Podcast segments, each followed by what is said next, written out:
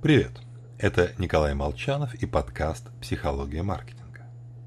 Итак, создана очередная убийца Фейсбука.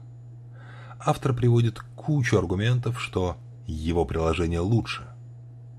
Только это совершенно не важно. Главное для таких проектов – это получить критическую массу пользователей. Ценность социальной сети, согласно закону Мэтклиффа, пропорциональна квадрату численности ее пользователей, а набрать людей дорого. Как э, владелец канала я могу сказать очень дорого. Поэтому записываем правила Уотса Лесковица.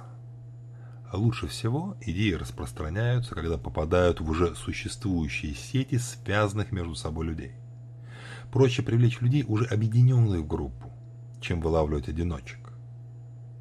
Так директор по маркетингу Тиндера Уитни Вольф отправилась в турне по студенческим клубам США. Сперва заходила в женский клуб и говорила «Помогите молодой выпускнице, такой же, как вы. Загрузите Тиндер. И, кстати, через полчаса там будут все симпатичные парни университета». После чего отправлялась в мужской университетский клуб, где осталось только сообщить, что девушки уже поставили приложение и ждут. Собственно говоря, и сам Facebook зарождался именно как сеть общения студентов Гарварда, которые уже были связаны совместной учебой, работой, студенческой жизнью.